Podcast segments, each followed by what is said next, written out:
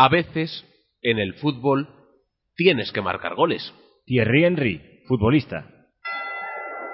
Pues, pues es una cosa que se hace con una pelota. Sí, hay muchos chicos. De pantalón corto. Pero si son chicas llevan faldita. O, o no, bueno, y se juega con un bate. No es un bate, que es una raqueta. No, se juega en la playa. No, se juega en la nieve. Con patines. Y en bañador con sí. Y, y con guantes para pegarse. Patadas, para pegarse patadas. Y si se queda que vaya pierden. No, no pierden, meten gol. Y entonces se vuelan el agujero. ¿El qué? Eh, La pelota.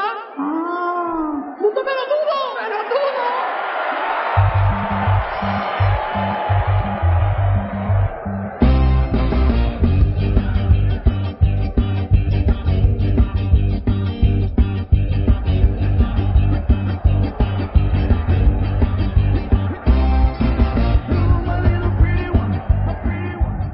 Buenos días, pelotudos, o buenas tardes, o buenas noches. Sea cual sea la hora a la que nos estás escuchando, aquí llegamos una semana más dispuestos a poner patas arriba la actualidad polideportiva. Y muy buenos días, Luis Tejo, micrófono verde y fogones. Sí, sí. eh, buenos días, Ángel Barbán. Pero, Luis, ¿no ves que ya hemos empezado? ¿Qué clase de saludo a la audiencia es ese? ¿Qué andas haciendo? Déjame pensar un momento. Es que como el otro día hablamos mucho de ajedrez, ya me has picado y, an- y ando enfrascado en una partida desde hace varios días. Y ando pensando en jugadas, soy un estratega. Eh, De verdad, para que luego digas que yo soy el reflexivo del programa, Luis. ¿Y cómo va eso? ¿Vas ganando? ¿Vas perdiendo? Bueno, aún no se sabe, estamos a ver si movemos el primer peón, pero uff, vaya ga- desgaste mental que son las partidas de este juego. Me va a salir humo de la cabeza. No, sí, eso habitualmente, en cuanto piensas un poco de más.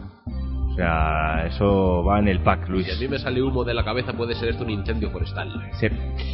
Pues ya estás moviendo ficha, Luis, y dejando la partidita durante un rato que nos toca hablar de muchos más eventos aparte del ajedrez en el programa de hoy, que también vamos a hablar de ajedrez un poco. Bueno, pues tienes razón. Nada como un poco de mundo pelotudo para ahogar tus penas o evadirte de los estresantes problemas cotidianos. Ya sabéis que estamos a cualquier hora del día, de la noche o de la madrugada, si es preciso, en nuestro podcast. A mí no me hagas madrugar, así te lo digo. Yo si alguien nos quiere oír a las 7 de la mañana, que se espere. A una hora mejor. No fastidies. Bueno, pero el programa va a estar en el podcast para quien quiera escucharnos a las 7 y a las 5 si que quiere. no sean malvados, no son horas a las 7 de la mañana. Bueno, bueno. Eh, Lo que pasa es que escuchar nuestras voces a las 7 de la mañana puede ser... Doloroso. Sí. Eh, los domingos por la mañana también sabéis que nos podéis seguir en Pasión Deportiva Radio a las diez y media, si no me equivoco. Efectivamente, Efectivamente, no te equivocas. En Pasión Deportiva Radio y en Radio Babel. Vamos a ver qué ha pasado durante la semana en el mundo de los deportes más raros y menos seguidos.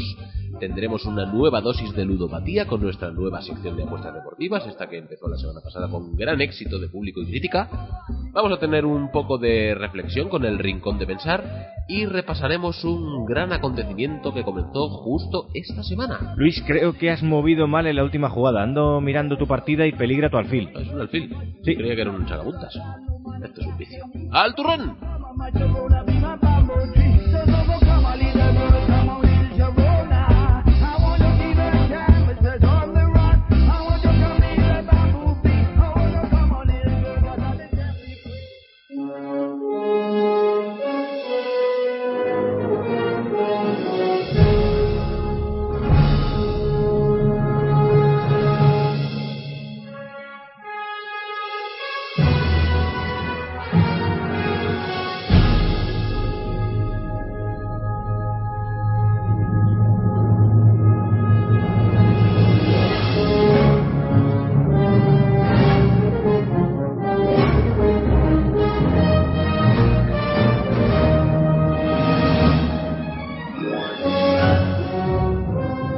Pues hoy es 22 de noviembre, para quien no tenga ganas de mirar el calendario. Bueno, Fun, es, fun, fun. es 22 de noviembre el día que subimos al podcast este nuestro programa. Tú lo mismo vives en otro día del mundo. Vete a saber.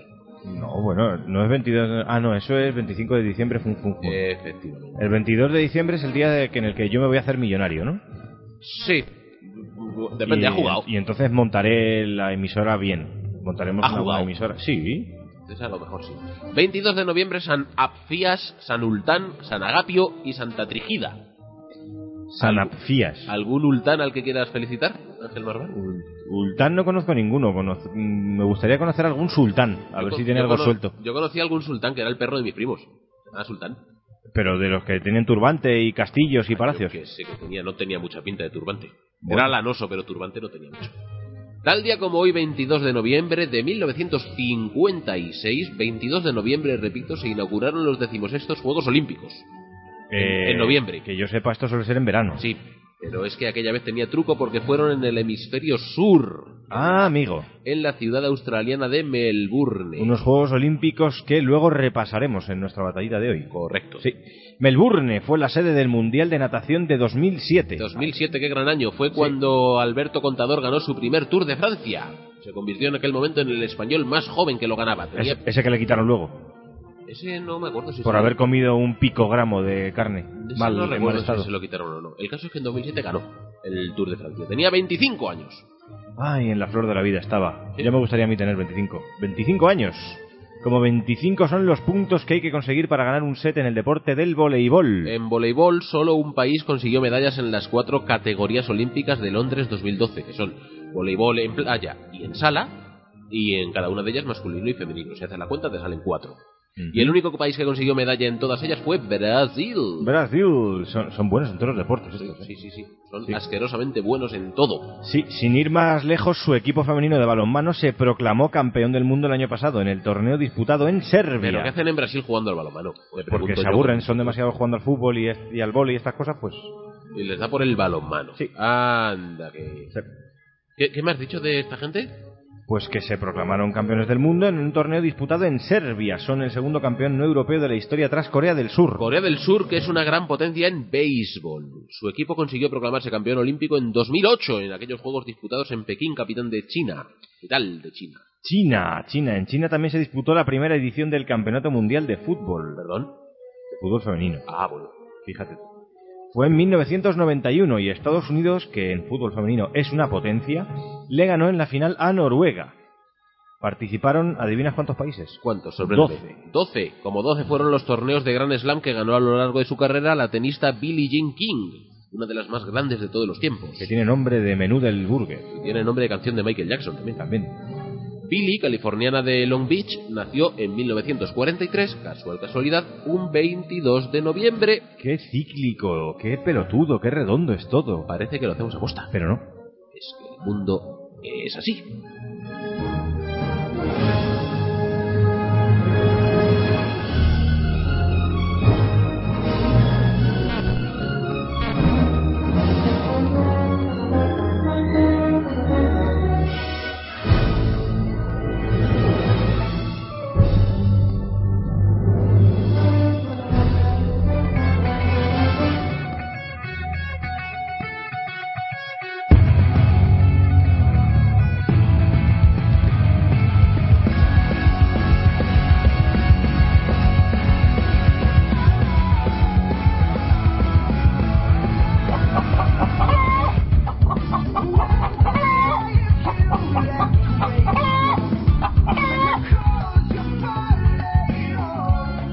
Me he olvidado de advertirlo. Es que Ángel Marván le he vuelto a ceder, eh, ingenuo de mí, no escarmiento del último, le he vuelto a ceder el cacharro de los ruiditos. Y de vez en cuando va a pulsar botones y van a sonar cosas raras. Es que el tema, sí, el tema del rincón de pensar de hoy tiene que ver con gente que Eso tiene, te iba a decir, ya tan de buena mañana nos quieres hacer pensar. sí tiene un coeficiente mental un poco parecido al, al del sonido que he puesto yo aquí. Ay, ¿qué ha pasado ahora? Sí, es un tema, además Luis, que me vas a ayudar, lo vas a contar casi tú más que yo, ¿Y porque seguro que sabes tú más que yo. de Y eso. Pues mira, hoy vengo con un tema urbanístico bajo el brazo. toma. Y tras explicarlo, pues prácticamente como te digo, te voy a pasar la batuta a ti. Ay, que me lo temo. Sí, la cuestión de esta semana tiene que ver con la noticia sobre la concesión de la peineta al Atleti y bueno, que parece ser que se han reanudado las obras, un tema que sigue sin estar nada claro. Sí, ¿verdad? Pero me he acordado de ti cuando lo he visto esta semana, como le han dado tanto revuelo, pues digo, pues voy a hablar un poco sobre ello. Ahora te lo explico de forma lenta y detenida. A ver, parece ser que esta semana se han reanudado las obras, que estaban, llevaban un mes paradas, ya que la empresa que las está llevando a cabo, que es FCC, pidió una revisión del contrato que tenía firmado con el Atlético de Madrid. Esto, eh, según he podido leer, es consecuencia de la crisis económica que ha provocado un derrumbe en materia de valores y precios en el mercado inmobiliario. Los acuerdos económicos entre FCC y el Atleti son ya de hace tantos años que, claro, ahora FCC se ve que con la crisis va a perder dinero con los precios que había pactado muchos años antes cuando el tema urbanístico estaba en auge Es lo que tiene. y entonces ahora pues resulta que quiere revisar el contrato. Y también por un tema de inseguridad jurídica, porque como toda esta operación no acaba de arrancar desde hace 10 años, pues pues quieren revisar un poco todo. En 2004, mm, Ruiz Taladrón ideó un plan para transformar el ruinoso estadio eh, de la Peineta en la sede de los hipotéticos Juegos Olímpicos de 2012. Sí, porque lo de la peineta se la extrae. Es un estadio que se sacaron de la nada sin necesidad alguna allá por 1990 y pocos. 94. 94 se gastaron un pastizal 50 millones de euros. y ahí está muerto de risa. Sí. ¿Alguna convención de atletismo? Yo recuerdo la Supercopa de España de 1996, de cuando el Atleti ganó el doblete, que se jugó contra el Barça. El partido de ida se jugó en Montjuic y el de vuelta se jugó aquí en la, en la peineta. Es con, lo único que con recuerdo. una sola grada. Con una sola grada. Es lo único que recuerdo que se ha hecho ahí. Yo ahí he ido dos veces. ¿Aquí? ¿Qué hay? Pues mira, una una convención de atletismo. ¿Pero estabas convencido? Sí, hasta participó Juan Carlos Higuero y el- este hombre del, del lanzamiento de peso, ¿cómo se llama? Eh, Manolo Martínez. Manolo Martínez. Y luego he ido a un concierto de Metallica. Toma. No que bueno, ¿eh? para un concierto de Metallica está bien porque como tienes justo una grada y justo enfrente puedes poner el escenario y luego cabe mucha gente en lo que es la pista y el campo, pues bueno, Lo he visto, sí. pero vamos, más que para eso no lo veo yo. En fin, lo que estábamos diciendo, en 2004 eh, Gallardón pues eh, ideó un plan para transformar el estadio eh, en una, vamos, un estadio olímpico de unos hipotéticos juegos y para asegurarse su uso posterior negoció un traslado por parte del Atlético del Calderón a la Peineta. Los posteriores reveses olímpicos sufridos en 2012, 2016 y 2020 fueron provocando retrasos y paralizaciones en las obras, pese a que supuestamente esos acuerdos entre el Atleti y el Ayuntamiento seguían vigentes. El acuerdo consistía básicamente en que el Atleti compraba la peineta para transformarla en un estadio de vanguardia y de fútbol, solamente de fútbol, y a cambio sufragaba el enorme gasto vendiendo los terrenos del Calderón y la antigua fábrica de Mau, previo acuerdo con la empresa cervecera, para levantar torres de pisos. Sí, el acuerdo lo tiene. El acuerdo con Sí. Mau está. Sin embargo, los terrenos de la peineta son públicos, lo que impedía hasta esta semana su venta. El ayuntamiento se comprometió en su día a modificar la ley urbanística para poder vender el estadio llegado el momento y mientras tanto firmó un acuerdo de concesión para que el Atleti pudiera empezar las obras. Si esto no pasaba, no se modificaba la ley y se impedía la venta, el club, el Atleti, podía elegir entre o recibir una indemnización que entre otros gastos incluyese el coste del nuevo estadio, o bien quedarse de alquiler durante 75 años a un precio de más o menos 1,6 millones de euros anuales. Calderilla. Sí. Esta semana Ana Botella ha modificado la citada ley para que el Atleti pueda disponer del estadio en 2017. Una vez completada la modificación urbanística, el suelo seguirá siendo de utilidad exclusivamente deportiva, aunque ya pertenezca al Atleti. Al Atleti. Pero admitirá un uso privado. Una curiosidad es que el Atlético va a pagar parte del terreno en entradas para partidos, que luego el ayuntamiento lo digo porque ya lo está haciendo desde hace tiempo, distribuye entre escuelas de fútbol, más o menos el 80%, y voluntarios y patrocinadores de las candidaturas olímpicas. Esto se viene haciendo ya desde hace tiempo. Y amiguetes. Sí, también.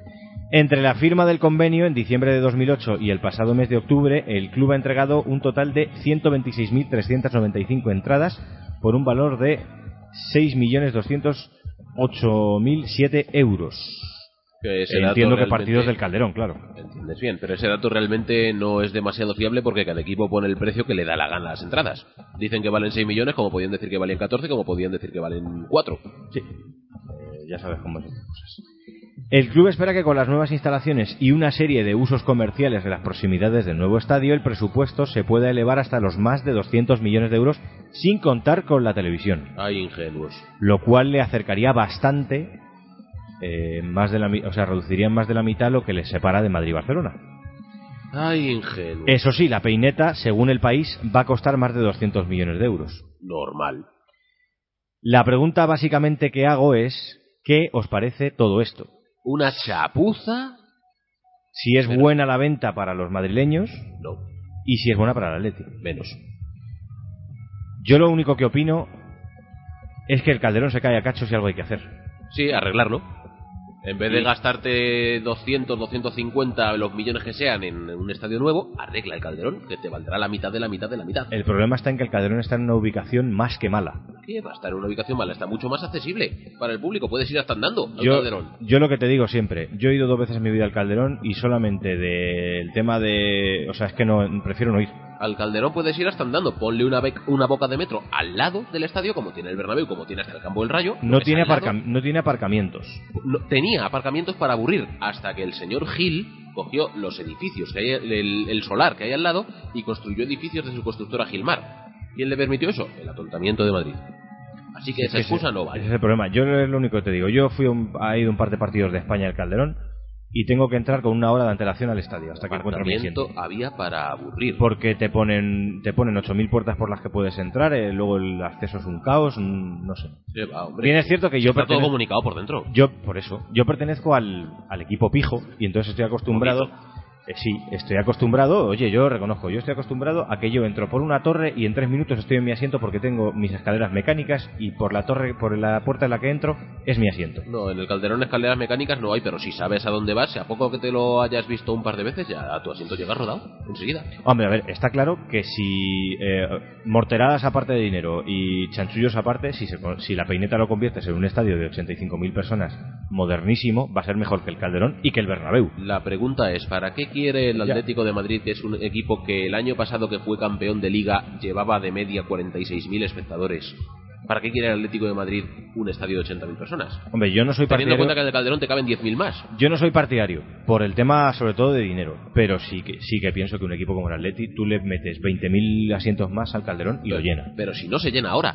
Si ahora mismo tienes 55.000 y no los llenas. Hombre, pero sí que Los llenas solamente contra el Real Madrid, contra el Barça y algún partido de Champions. Pero sí casi siempre está lleno. ¿Qué va? Sí, para eso sí que Asistencia- sois una buena afición. Precisamente lo miré anteayer, asistencia media 46.000, capacidad 54.000, te quedan 8.000, que no es poco, que parece una que parece una cifra pequeña, pero estamos hablando de 8.000 personas. Junta tú 8.000 personas. De todas formas, me podría extender mucho con esto, pero nos quedaríamos sin contenido para el resto del programa. Todo esto parte de una premisa básica que es, eh, para financiar esta operación pretenden vender pisos, torres de pisos, que construyan en el solar del Calderón y en el solar de la Mau. Con la que está cayendo, ¿quién te compra los pisos? ¿De dónde sacan el dinero para construir todo eso? Ya. Aparte de que es cierto que hace poco se ha revocado la sentencia, el Tribunal Supremo la ha suspendido la sentencia, pero por un defecto de forma, simplemente porque no estaba presente el abogado de Mau. La última sentencia del Tribunal Superior de Justicia de Madrid dice que en la zona del Calderón está prohibido, por el Plan General de Urbanismo de Madrid, está prohibido construir edificios de más de cuatro plantas. Esa sentencia, ya te digo, la ha tumbado el Tribunal Supremo, porque lo tienen que juzgar otra vez, pero la ha tumbado por un defecto de forma. Así que es muy probable que la sentencia nueva que salga sea exactamente igual.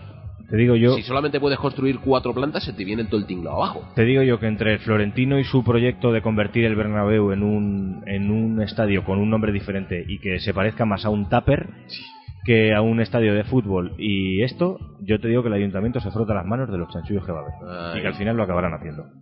Yo creo que, a- aparte teniendo en cuenta que hay elecciones municipales dentro de poco y que parece bastante probable que cambie el equipo de gobierno, y es que todo esto no tiene ni pies ni cabeza, básicamente porque ¿quién lo paga?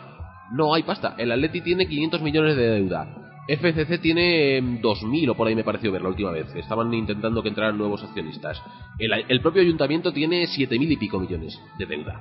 ¿Quién lo paga? Vendiendo los pisos no se pueden vender porque ¿quién te los compra a día de hoy? No hay manera de hacer esta operación. Así es. Así es. Pero bueno, si los oyentes de Mundo Pelotudo tenéis una opinión distinta al respecto del tema del pelotazo urbanístico, de este pelotazo urbanístico o de otros en general, Sí, como o por el del Bernabéu, que lo van a llamar Cepsa Bernabéu, de verdad, me parece o el lamentable. jaleo de Valencia, por ejemplo, que Por tienen ejemplo. dos, que tienen el, el mejor mediocampo del mundo, dicen que tiene Valencia. Chiste malo. Chiste malo donde los haya. Es cierto, tiene el mejor mediocampo del mundo porque no, lo tienen sin terminar desde hace no sé cuántos años. Tienen dos estadios. Ahora ya ha llegado el, supuesto salvador Peter Lim que dice que les va a construir el campo nuevo. Quiero, Fíjate. ver- quiero verlo yo eso. Fíjate tú eso. Oyentes de Mundo Pelotudo, vuestra opinión sobre este o cualquier otro tema a mundopelotudo.gmail.com, en nuestro blog mundopelotudo.blogspot.com, en nuestro facebook.com barra mundopelotudo o incluso en nuestro twitter arroba mundopelotudo. He dicho. Ya está Dicho bien, ¿no? De cosas urbanísticas, Sí, ¿no? Ya está bien de cosas urbanísticas, ya está bien de pelotazos, que se me salen los políticos por las orejas. Vamos a pasar a otra cosa.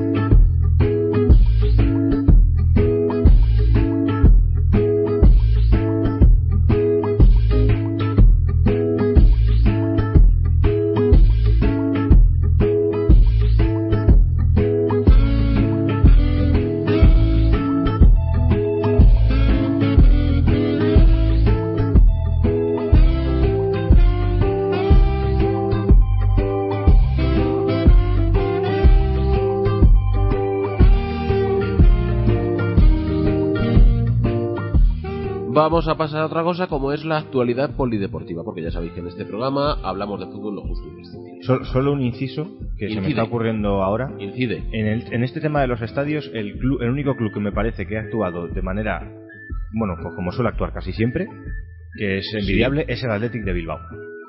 Que tenía un campo que también se caía a cachos y ha dicho, eh, estoy saneado económicamente, tiro mi campo, levanto uno en el mismo sitio sin molestar a nadie, me lo pago yo mismo porque estoy saneado y tengo pasta, y encima lo lleno cada fin de semana. Bueno, lo de que se lo pagan ellos mismos no sé hasta qué punto es cierto del todo, porque tengo entendido que ha habido bastantes subvenciones del gobierno vasco.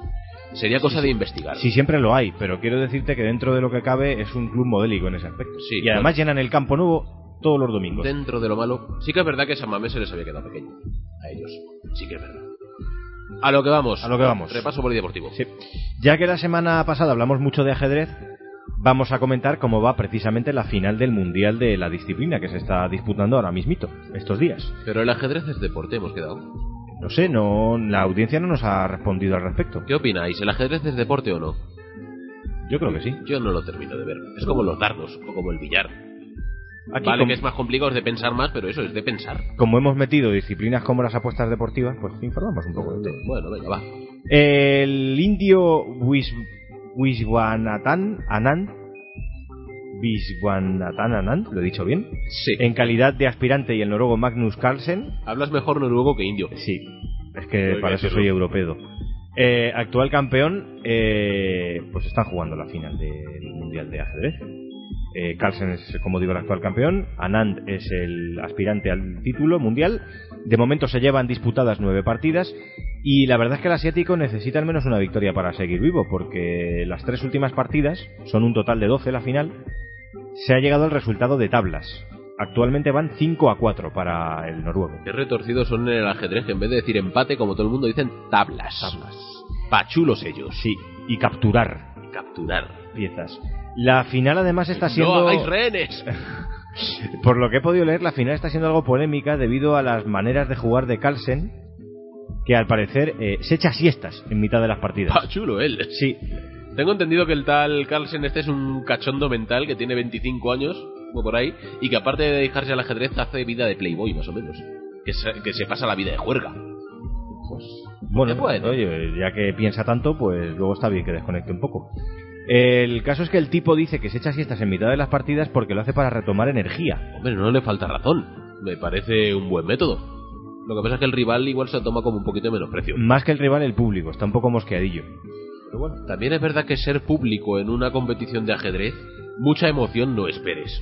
me imagino a la gente con pinzas en los ojos para, para no dormirse, aplaudiendo cada movimiento como si fuese un gol. Con todos nuestros respetos a los espectadores de competiciones de ajedrez. Fin. Fórmula 1, otra cosa que tampoco es deporte, os pongáis como os pongáis. Campeonato de choferes. Recordamos que este fin de semana se disputa el Gran Premio de Abu Dhabi, que es la última carrera del año y que además puntúa doble.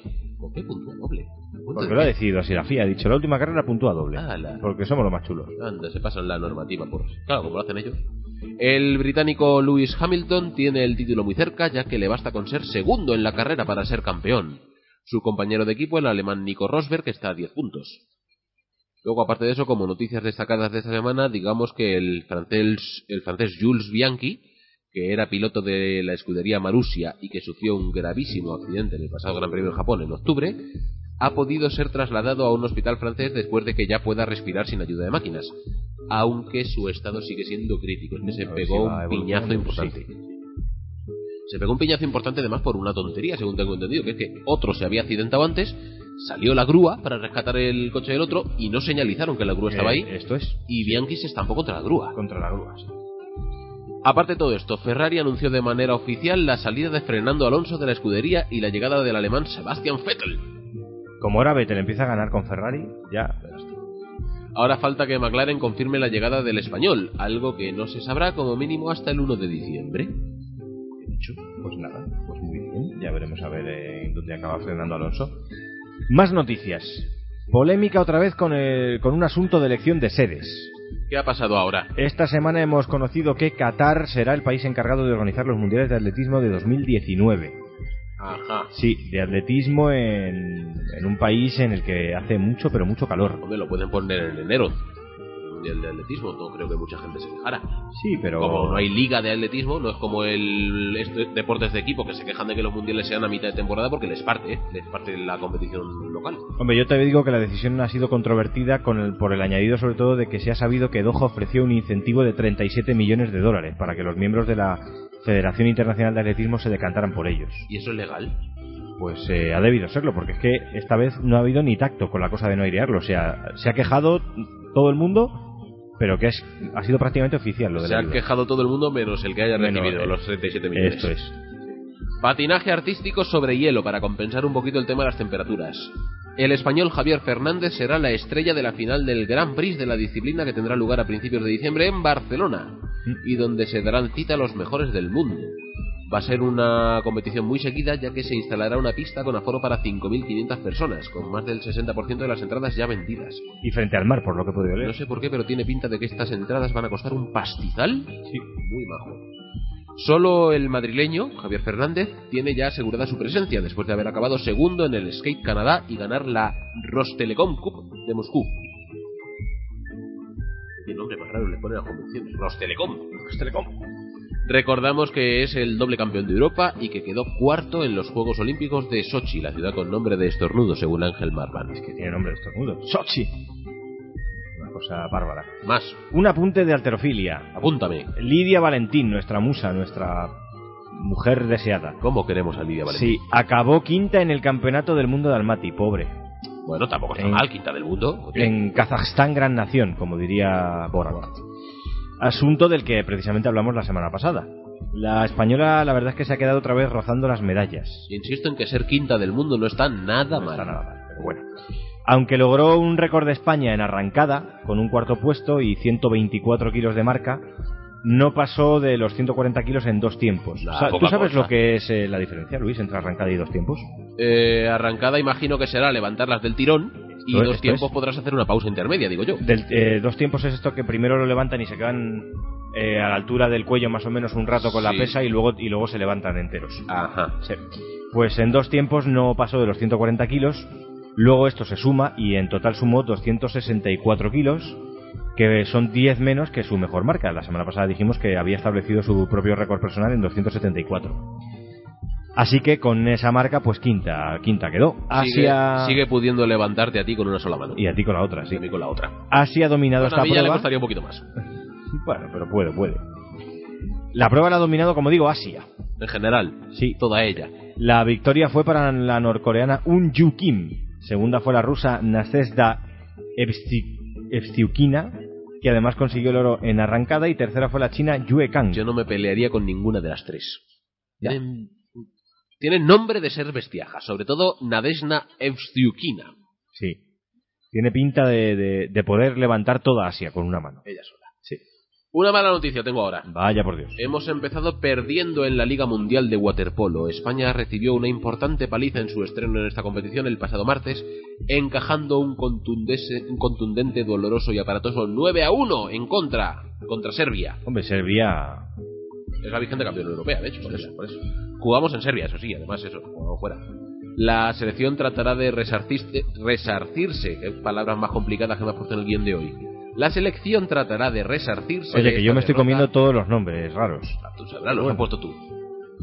La selección decía tratará de resarcirse de esta derrota el próximo 9 de diciembre en la localidad barcelonesa de Terrassa, donde se medirá contra Rusia en la segunda jornada de la Liga Mundial. Y bueno, para ir terminando, decir que la Liga Endesa de Baloncesto todo sigue igual. El en waterpolo, ahora que lo pienso, no pueden poner la excusa del fútbol de que el campo no estaba suficientemente húmedo, ¿no? No, ni el, ni el agua suficiente, corta o, o alta. Mejor- igual, igual tenía oleaje, vete a saber. Le ponen unos ventiladores para que no puedan avanzar. Capaces.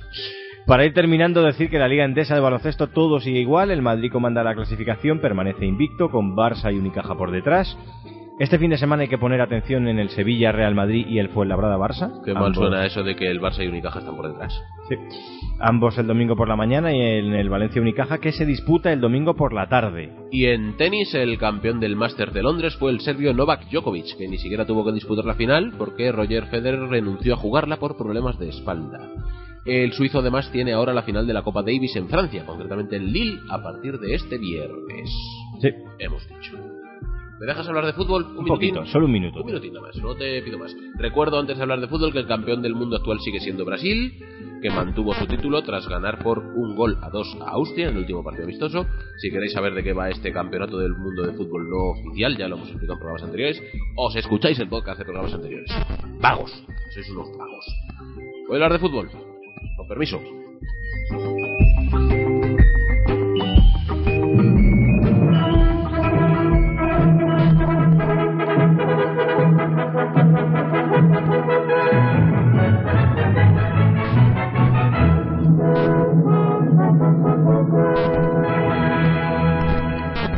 Sergio Ramos aprueba la ESO. Se ha sabido que el pasado mes de febrero superó el último examen que le faltaba de Geología y Biología. Ramos, de 27 años, había dejado de estudiar cuando iba por segundo curso, debido a que el fútbol le quitaba tiempo y poco a poco ha ido aprobando las asignaturas que le faltaban. El club se ha negado a informar de la nota obtenida. La FIFA investigará el partido entre Camerún y Costa de Marfil de clasificación para la Copa de África disputado esta semana. Con 0-0 en el marcador, un resultado que valía a ambos para clasificarse, los jugadores de ambas selecciones pactaron no atacar durante los últimos minutos. Los marfileños se dedicaron a hacer un rondo en su propio campo mientras Camerún esperaba sin presionar. Suspendida la Liga Griega. La Federación de Fútbol del país ha ordenado que no se dispute ningún partido en primera, segunda y tercera división este fin de semana debido a que la Superliga no puede garantizar las medidas mínimas de seguridad. El pasado 14 de noviembre un directivo de la Comisión de Nombramiento de Árbitros fue agredido por dos desconocidos, lo que ha desencadenado un cruce de acusaciones sobre amaños de partidos.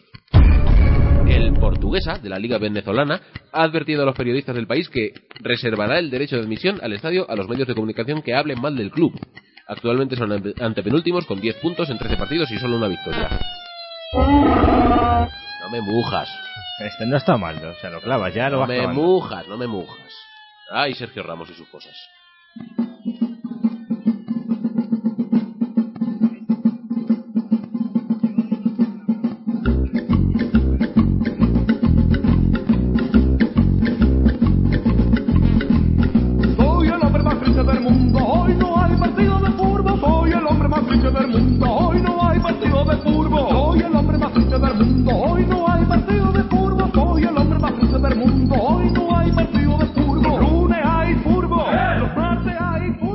Si es cosa mía, pero me parece que se nos está colando en la grabación de este nuestro podcast un ruido raro. No sé, yo oigo de vez en cuando aquí desde mi puesto de fogones un, eh, una pedorreta. Mm, Debe ser cuando desbloqueo el teléfono para meter los ruiditos. Debe ser, debe ser. Pero bueno, ay, el ruidoso. Estamos hartos de fútbol, así que vamos a hablar un poquito de todo lo demás. Vamos a dar, ahora ya os hemos contado el repaso a la actualidad, ahora vamos con las noticias importantes, con sustancia. Sí. Lo gordo. Y comenzamos hablando precisamente de una noticia de la que nos han informado, nos ha informado Luis Javier Bravo Mayor a través de nuestro Twitter, arroba mundo pelotudo. Tenemos fuentes y todo ya. Hoy mismo, 22 de noviembre, San, no me acuerdo qué santos son los del día, se está disputando en Sevilla el primer torneo nacional de fútbol gaélico. Ese gran deporte. Natural- naturalmente todavía no conocemos los resultados, aunque puede que cuando tú estés escuchando este programa sí que se sepa quién ha ganado. El fútbol gaélico es un deporte que merece la pena ver en un pub tomándote una pinta de Guinness. Sí, es un, deporte, Irlanda, es sí. un deporte tradicional irlandés eh, estrictamente amateur, tienen prohibidísimo ser profesional en este deporte, que resumiendo mucho porque no me da tiempo a contarlo en detalle, mm, básicamente consiste en meter una pelota en una portería, hasta ahí bien, o pasarla por encima, golpeándola con cualquier parte del cuerpo. No vale agarrarla con las manos, sí le puedes pegar un puñetazo a la pelota, pero no la puedes agarrar. Básicamente es eso. Los equipos participantes son el Eire de Sevilla, el Gibraltar Gaels, el Madrid Arps y el Costa Gaels de Marbella. Así que suerte, nombres. suerte para todos ellos y que gane el Arps de Madrid. Eh, digo, que gane el mejor. El ARPS. Sí. El AR. Arps. Los Arpas de Madrid. Seguimos con más deportes de por, las, de por ahí por las islas. Rugby. Deporte británico en Sí, general. es uno de esos deportes típicamente ingleses que los hijos de la Gran Bretaña han logrado expandir por el mundo. Tanto que en el hemisferio sur se está montando una super competición que se llamará Super Rugby. Se han quemado la cabeza con Sí, vamos, han, han rebuscado Se en, han herniado. en lo más profundo de, de sus mentes para encontrar el nombre. Eh, Super Rugby promete ser una de las más, eh, bueno, pues una de las competiciones más fuertes del mundo. Van a participar equipos de Nueva Zelanda, Australia y Sudáfrica, que son las tres grandes potencias de la zona. Pero también Argentina, que por fin va a tener un equipo en el que los jugadores de la selección pueden disputar una competición de forma regular durante el año. Los míticos Pumas argentinos. Sí, que no son nada malos. ¿eh? Que se rumoreó en su momento que se querían apuntar al Seis Naciones Europeo usando como base España, pero al final ese proyecto no salió. Vaya por. Tampoco tenía demasiado sentido, hay que decirlo. También se especula con la posibilidad de incluir un conjunto, un conjunto japonés. Toma ya, pero en Japón se juega al rugby. Hombre, Yo me imagino a los luchadores de sumo y oye, para Bueno. una melee con los luchadores de sumo. Visto así. En todo caso, todo esto se va a poner en marcha a partir de 2016, o, O sea, que sea, todavía queda. tenemos tiempo para informaros detenidamente de todos los avances que haya con este proyecto. Más cosas de gente fuerte y bestia. Vladimir Klitschko. ¿Te suena? ¿Ese no es boxeador? Sí, es precisamente uno de los dos hermanos ucranianos enormes que se dedican a boxear a altísimo nivel. Aunque bueno, el otro hermano, Vitali, se ha retirado de la competición porque sus compromisos como alcalde de Kiev no le dejan mucho tiempo. Alcalde de Kiev, sí. Alcalde de la Cualquiera le hace capital. oposición. Vitali a sus 38 años está dispuesto a convertirse en literalmente el boxeador más grande de todos los tiempos, y no lo digo solo por su tamaño. Ahora mismo es campeón de, apunta, la Federación Internacional de Boxeo, la Organización Mundial de Boxeo y la Asociación Mundial de Boxeo. Sí, el boxeo es este deporte en el que hay 8.000 millones de asociaciones diferentes y no se ponen de acuerdo. con los Efectivamente. Sí. Y para acabarlo de liar, el Consejo Mundial de Boxeo le ha invitado a pelear contra el ganador del combate entre el canadiense Verman Stevern, que es el vigente campeón, y el estadounidense Deontay Wilder. Y resulta que si Klitschko gana al que venza en este combate, se convertirá en el primer boxeador de la historia campeón del mundo por cuatro federaciones distintas. Algo que no han logrado ni siquiera mitos como Lennox Lewis, Evander Holyfield o Mike, o Mike Tyson. Mike Tyson. Mike Tyson. Sola- Esto- se ellos me- solamente consiguieron tres. Se me es está ocurriendo formar una confederación nueva aquí en España e invitarle, ¿sabes? Algo, ya que tenemos tanta, no sé, la organización, mundi- la, la organización mundial de boxeo auténtica de la fe y las Hons o algo de eso, porque no. No des ideas, no des ideas. es no des este- ideas. a este paso, Y creo que había una revista que también organizaba su propio título del mundo. Es un jaleo muy importante lo del boxeo del que algún día tendríamos que hablar lenta y detenidamente. todo esto es por dinero, seguro. Seguro, no te quepa duda. Acabamos con béisbol, Ajá. ese gran deporte que entendemos más bien poco. El californiano Giancarlo Stanton se dedica al béisbol, razón por la que seguramente aquí no le conozca nadie. Efectivamente. Sí. ¿Tú sabes quién es? Giancarlo Stanton? Hasta el día de hoy no. Tiene 25 años y es un muy buen, bate- muy buen bateador. El año pasado fue líder en home runs de la Liga Americana, una de las dos divisiones en que se separa la MLB. O como dice la Real Academia, jonrones. Con J.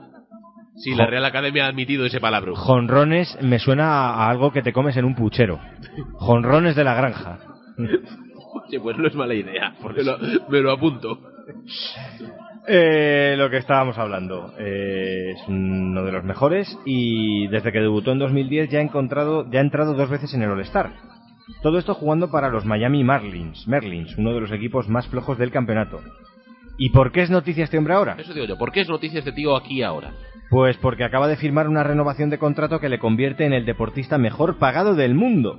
Y eso que está en un equipo flojo. Matizamos, eh, deportista mejor pagado del mundo de los que compiten en clubes. Luego hay boxeadores y golfistas y gente que está en deportes individuales que cobra más, pero eso es por patrocinios y otras historias. Como sueldo, es este. Y vaya sueldo, ha pactado 249,2 millones de dólares por 13 temporadas, lo que sale a casi 20 millones por año. Calderilla. Sí, ¿Quién no cobra eso a día de hoy? lo que te es digo. eh, Eso no es nada.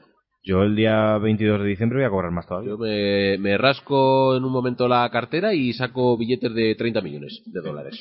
Di- dicen que la idea del club es que Stanton gane el estatus de superestrella y así negociar mejores contratos de televisión. Mm, que tiene todo truco. Ay, ¿Y no estarán pensando quizás en ganar algo? Deportivamente hablando, que para eso son un equipo de Pero béisbol. vamos a ver, Ángel, ¿en qué mundo te crees que vives? El deporte ya no es deporte, esto es todo negocio. Vamos a ver. Ay, no te enteras de la misa a la mitad. Vamos a pasar a otra cosa, a ver si te aclaras un poquito más las ideas. Los miércoles hay furbo, los jueves hay furbo, mañana sábado hay furbo y el domingo también hay furbo.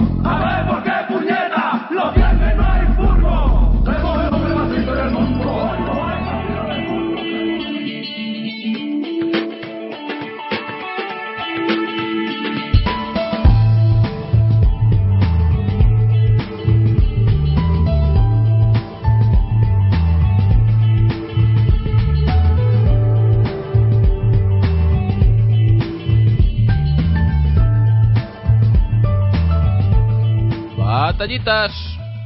Sí. Esa sección en la que recuperamos algún eh, acontecimiento histórico del pasado del deporte, la biografía de algún deportista mítico, algo que haya ocurrido hace tiempo y que merezca la pena recordar.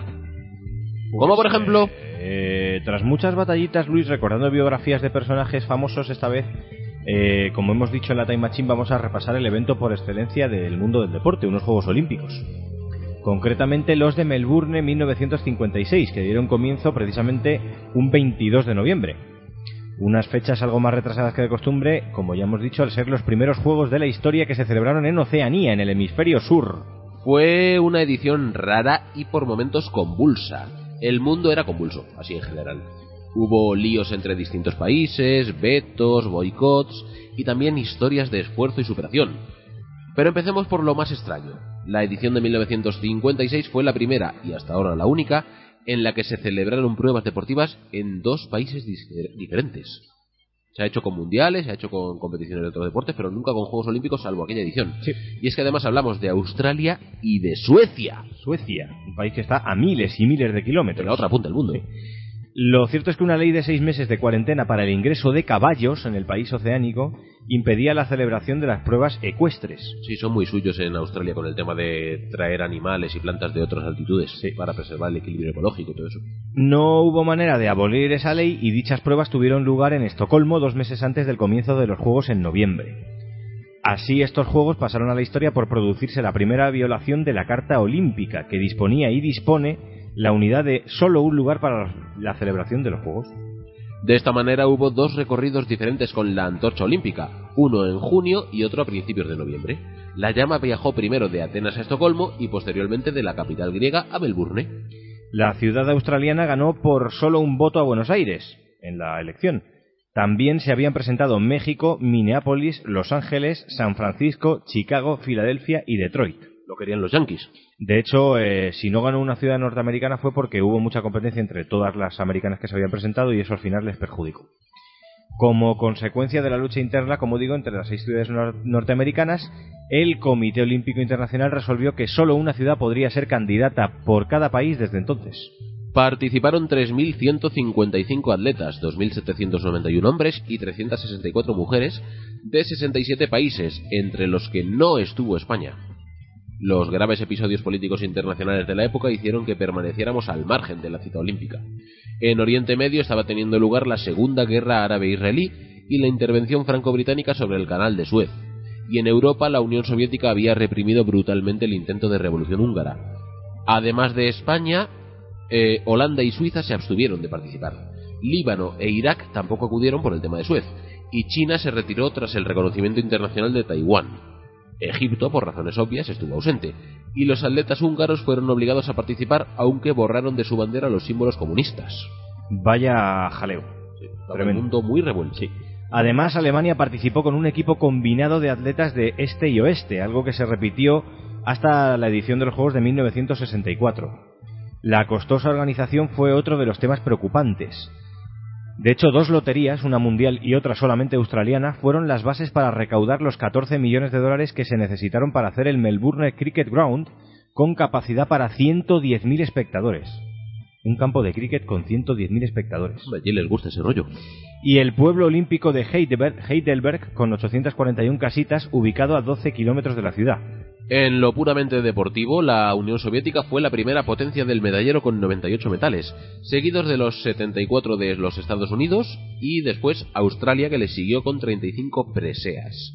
La ucraniana Larisa Latinina se convirtió en la nueva reina de la gimnasia artística femenina, logrando cuatro oros, una plata y un bronce, defendiendo los colores de la Unión Soviética.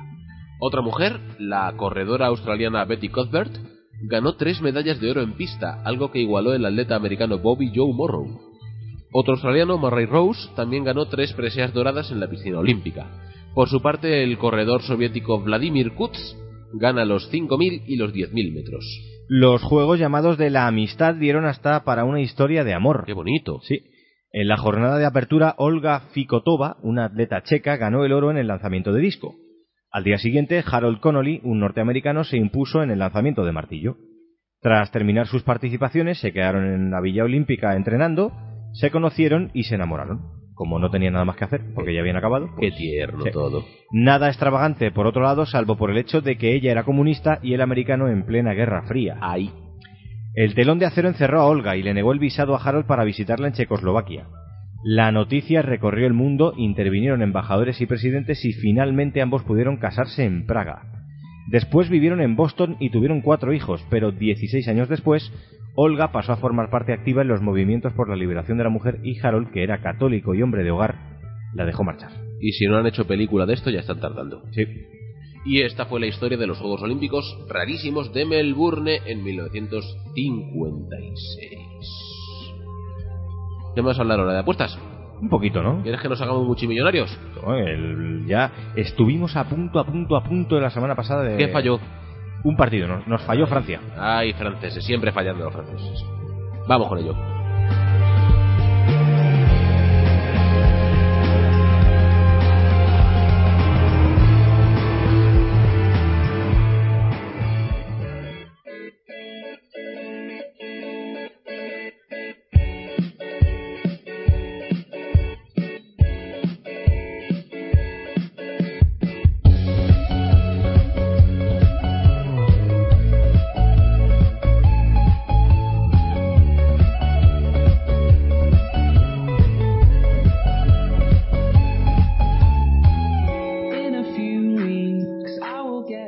Pues sabes tú que me gusta a mí la sintonía de esa sección de Between Time. Es que es una canción que queda muy Es, radiofónica. es pegadiza, además. Sí.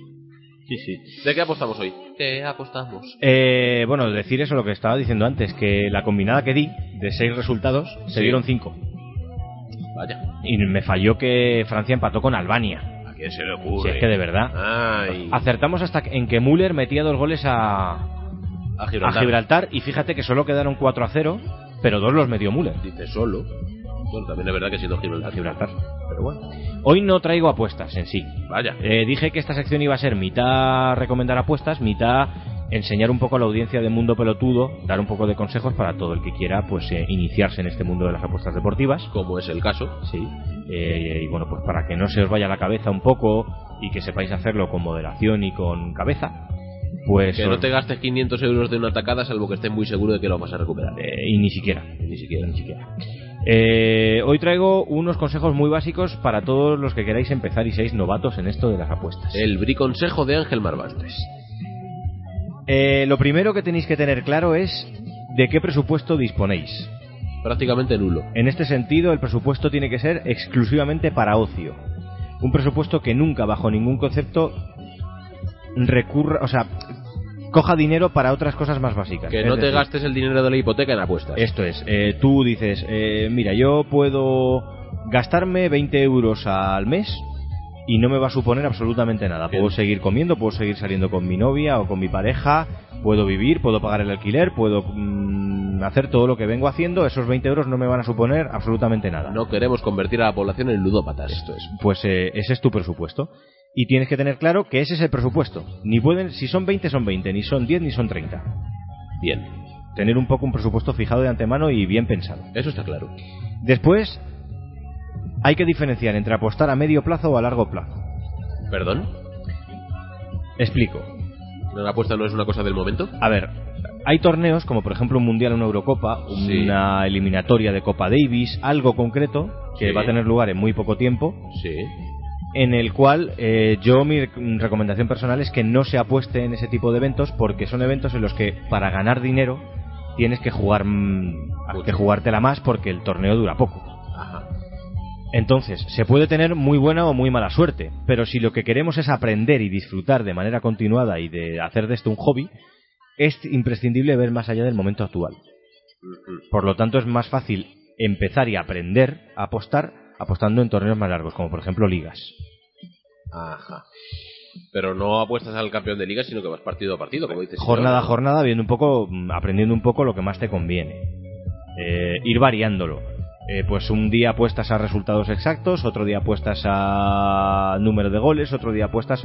Ir variando para ir aprendiendo qué apuestas se te dan mejor, qué apuestas se te dan peor, qué equipos sueles acertar más y menos.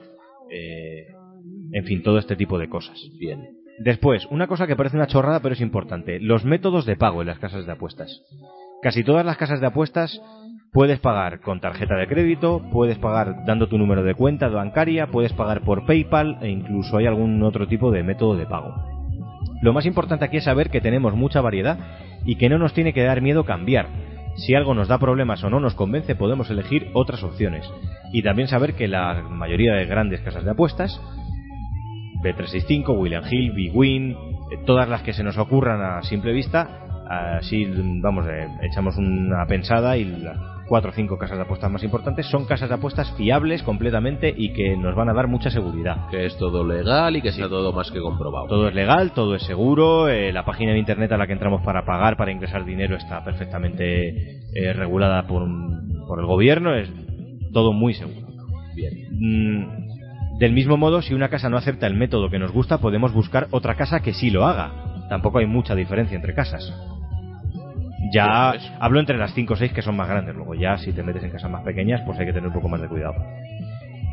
Siempre hay que elegir lo que más nos convenga a nosotros. Si tú eres, por ejemplo, Luis, eh, un muy fan de pagar las cosas con PayPal, te revisas las casas de apuestas que tengan PayPal y eliges la que más te guste. En efectivo no se puede metiendo los billetes por la disquetera, ¿no? No, eso es lo único que no. Todo se andará. Sí. Después, la mentalidad del jugador. Todos ganamos y todos perdemos. Es importante saber que va a haber días malos y no desesperarse, y que va a haber días buenos y no volverse loco, porque ambas opciones pueden acabar dejándonos sin pasta. Lo importante es participar. Es decir, si yo un día resulta que hago 10 apuestas y gano 10, Sí. no me tengo que volver loco y pensar que ya soy el mejor apostante del mundo y al día siguiente hacer 20 apuestas. Sino que solamente has tenido suerte. ese Esto día. es. Del mismo modo, si un día hago 10 apuestas y pierdo 9, pues saber que al día siguiente, si yo creo que he apostado bien, tengo que seguir apostando de esa misma manera. Porque a la larga ganaré. Ajá. Insisto, si soy un buen apostador y lo estoy haciendo bien. Bien. Por eso yo a la gente que empieza recomiendo que empiece apostando muy poquito dinero, que no vaya a ganar dinero, que vaya a aprender. Que se apueste un euro, un euro y medio, dos ¿Se euros. pueden hacer apuestas de un euro? Eh, pues la cuota mínima suele ser un euro, un euro veinte. Y después, y esta para mí es la más importante, buscar valor en las apuestas. Esto es lo más importante, eso es lo que más se tarda en aprender. ¿Esto qué quiere decir? Buscar valor significa que no hay que apostar solo a favoritos porque se suelen ganar y las cuotas son más bajas, ni tampoco lo opuesto, no buscar siempre la cuota de 5, no a sorpresas, porque sí, la cuota es más alta, pero, Pero es hay, poco probable. hay más posibilidades de que perdamos. Y hay que pensar, y esta es la clave, si el beneficio potencial de una apuesta es proporcionalmente mayor al riesgo que ofrece su cuota. Esto es de pensar mucho, me parece a mí, ¿eh? No sé si lo has entendido, Luis. No demasiado. El beneficio potencial de una apuesta es proporcionalmente mayor al riesgo que ofrece su cuota. Es decir, tú ves una cuota, tú ves un. Tú ves un Madrid Atleti, Sí. a día de hoy, no te hablo de hace 2-3 años, que el Madrid ganaba siempre, Sí. A día de hoy, que es una cosa mucho más igualada, incluso podemos apostar por el Atleti porque le tiene tomada la media al Madrid, Efectivamente. pero... ¿Cómo me gusta No, pero hablan, ahora en serio, hablando solo de apuestas, Sí. tampoco sería conveniente apostar siempre al Atleti. No, claro, porque se puede empatar. Se puede empatar o el Madrid también puede ganar. No, eso no puede pasar. ¿Ves? Ahí te estás dejando llevar por el corazón y no sería una Y no buena debe, apuesta. ¿no? No Entonces debe. yo tendría que apostar más bien al, a partidos entre Real Madrid y Barcelona. Tú en una Déjame apuesta debe- debes pensar, me están ofreciendo una cuota de 1,75. Jo, Qué poco es. Pero, ¿ese, ¿son esos 75 céntimos potencialmente mejores que lo que voy a perder si me la juego al equipo contrario que me ofrece una cuota de 5? Es decir, ¿es más probable que gane 75 céntimos o que gane 5 euros? Si crees que la cosa está muy clara, será mejor apostar a lo que gane 75 euros. Pero si de verdad crees que puede haber sorpresas, será mejor que apu- apuestes a los, a los 5 euros de vez en cuando. Esto es cuestión de corazonadas incluso. No, es No cuestión, te me ahogues. es cuestión de, de ir aprendiendo y ver cuándo es bueno arriesgar y cuándo no. Buscar valor. Y estos son los trucos de Ángel Marván para apostar. De Ángel Marván, que yo solamente aposté durante un tiempo, ahora mismo no estoy apostando, aunque tengo un dinerillo ahí guardado en William Hill. Puedo decir, tú, va- se va a hacer multimillonario. no, puedo decir que yo ingresé, para que veas que no me gasté nada de dinero, ingresé 13 euros, Sí. ¿Y con cuánto saliste? eh, me dieron el doble, porque las casas de apuestas te duelen- suelen dar el doble de lo que juegas, Ajá. es decir, que empecé con 26, Sí. Los puse para la final de la Champions de hace dos años. Si no recuerdo mal, la del Bayern con el Borussia de Dortmund. Correcto, que ganó el Bayern. Sí. Y a partir de ahí me hice con 139 euros. Toma. Y lo saqué. Lo retiré. Bueno, visto así. Y ya está, ahora en, tengo... en un momento te sacaste ciento y pico euros. de Sí, beneficio. ahora tengo 60 o 70. que no juego porque no me apetece y ya cuando me apetezca pues volveré a jugar. Pues no está mal. Y estos son los consejos que Ángel Marván tenía que dar sobre el maravilloso mundo de las apuestas deportivas. He dicho. Es poco. Dicho esto, llevamos eh, 55 minutos o así hablando de deportes continuamente, que es lo suyo porque para eso esto es un magazine polideportivo. Pero claro, la gente está enganchada a la actualidad deportiva y no se entera de lo que ocurre más allá del mundo del deporte. Por eso, como somos un programa con vocación de servicio público, tenemos que informar de lo que pasa más allá. Y para eso Mundo Pelotudo incluye una sección que se llama Botellín Informativo. Así que abre las orejas y atiende. Atiendo.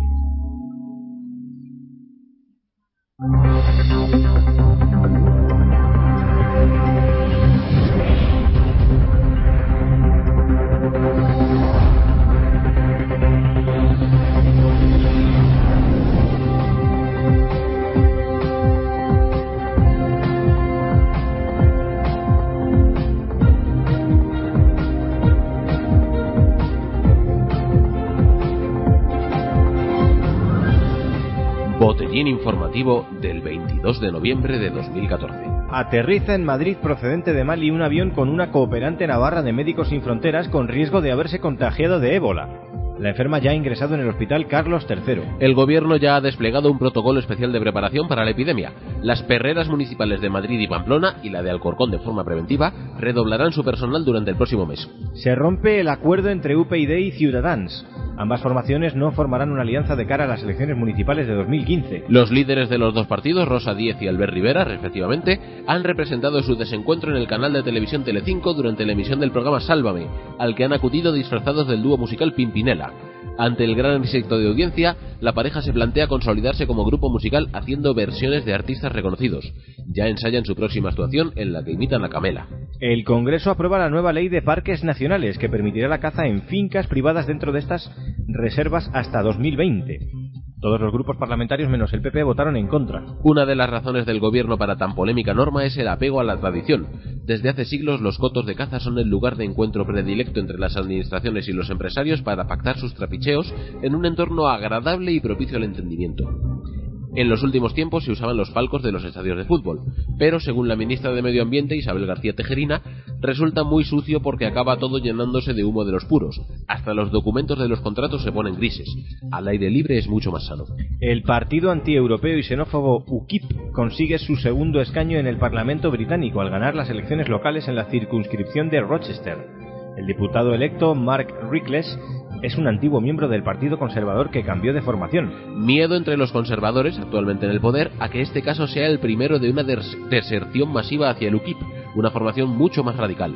El primer ministro y conservador, David Cameron, no entiende qué está fallando, por lo que está dispuesto a redoblar sus políticas antieuropeas.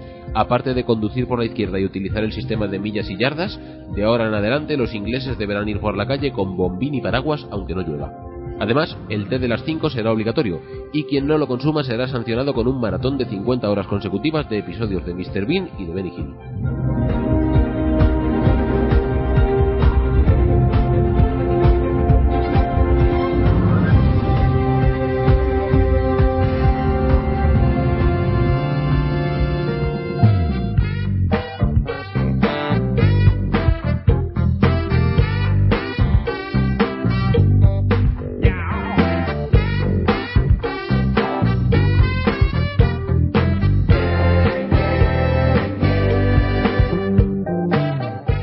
Llega a Mundo Pelotudo, el rincón del oyente de la participación ciudadana a través de nuestro correo electrónico, mundopelotudo.gmail.com nuestra cuenta de Facebook, facebook.com barra mundopelotudo nuestro Twitter, arroba mundopelotudo nuestro blog, mundopelotudo.blogspot.com y seguimos sin tener más cosas de momento, ¿no? De momento. Todo se andará, Vamos a que vuelva el señor Follán. todo se andará. ¿Qué Bueno, tenemos? recordamos primero la pregunta de esta semana, que es ¿qué os parece la operación de la peineta que al parecer se ha reanudado esta semana?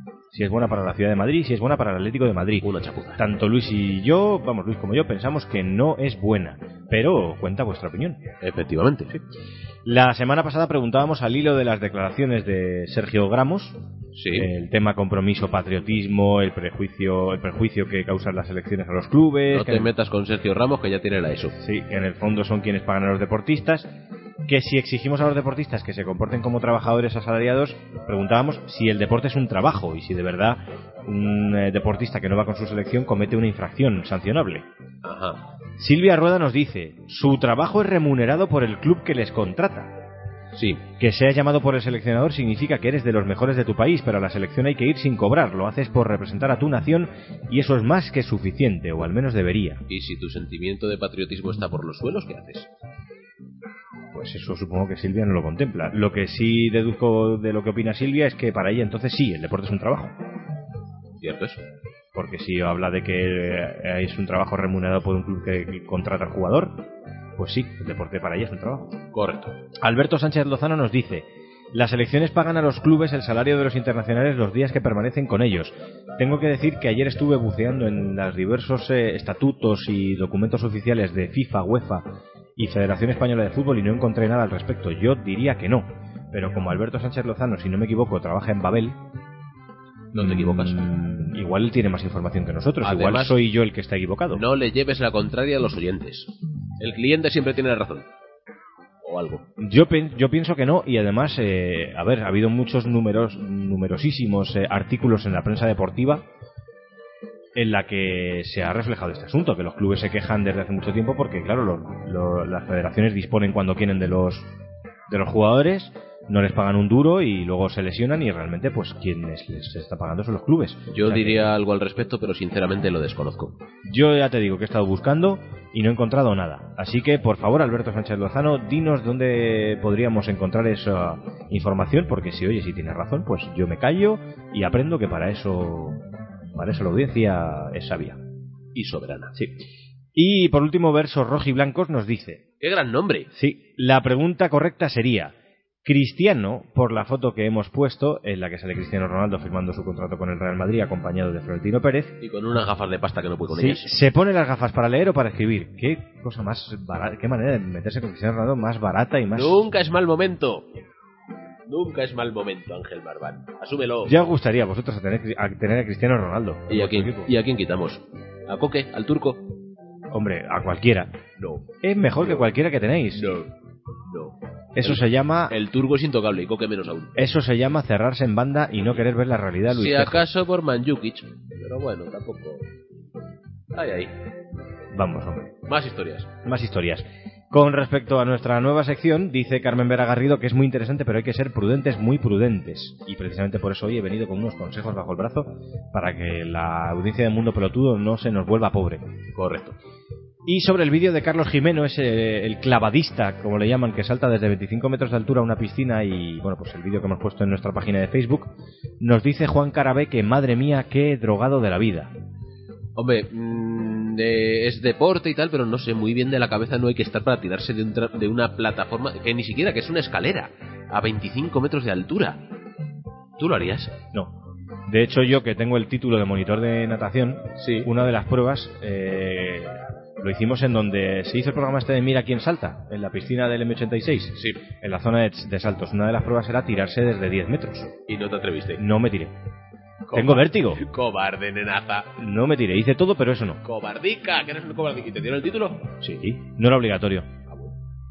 Haberte tirado, una emoción nueva. Yo veía a los niños de 7 y 8 años que ya lo estaban haciendo en plan profesional tirarse desde 15 metros A bomba. a- y no. Yo me imaginaba al niño cayendo al agua y que luego salía por partes. Un brazo, una pierna, la cabeza. En cómodos artículos coleccionables. En fin. Y esta es toda la participación ciudadana que tenemos esta semana, que no es poca. No es cosa, poca, es está poca, Bien, es poca, está está bien, bien. está bien. Pues eh, despachado esto, va siendo momento de cerrar el programa, ¿no? Pues digo yo que sí. Miedo me da la musiquita que me hayas traído esta semana. Yo voy a pulsar el botón. Te va a Esto gustar. es responsabilidad de Ángel Marvan. A ver qué sale.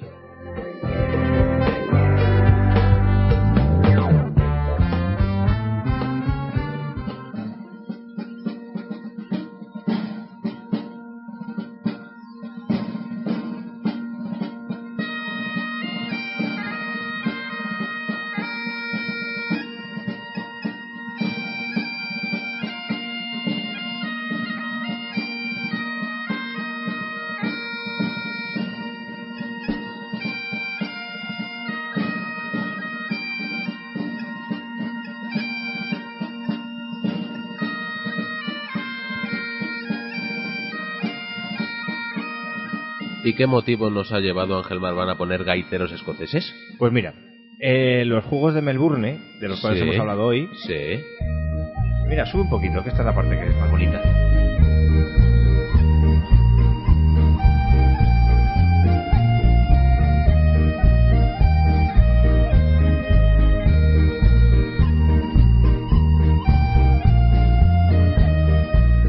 Deja de bailar y cuéntame a, a- a qué viene esto. He estado leyendo sobre los juegos y hay una cosa que sucedió también, que no hemos contado, es que por eh, primera y única vez en la historia de la olímpica, Sí. como el mundo estaba tan convulso como hemos contado, Sí. los atletas de, las distintos, de los distintos países salieron en la ceremonia de clausura Sí. eh, mezclados entre ellos y dado, dándose la mano. Por eso los llamaron los Juegos de la Amistad. Qué bonito. Sí.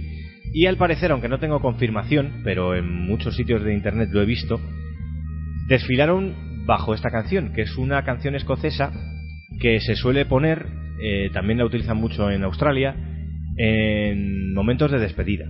Entonces me cuadra que la pusieran porque como era los- la ceremonia de clausura, pues eh, al parecer pusieron esta música y los atletas de los distintos países, pues como te digo, fueron desfilando dados de la mano. Y Qué me ha parecido pues una canción adecuada para despedir el programa. Y aparte sí, efectivamente, nos viene bien para clausurar el programa de hoy. Ángel Marván, micrófono rojo. Luis Tejo, micrófono verde, hoy vas conjuntado Hoy voy muy conjuntado, sí señor. con tu soy- micrófono. Soy una persona muy elegante. muy Y formal. además estás afeitado. Hasta la semana que viene. Adiós.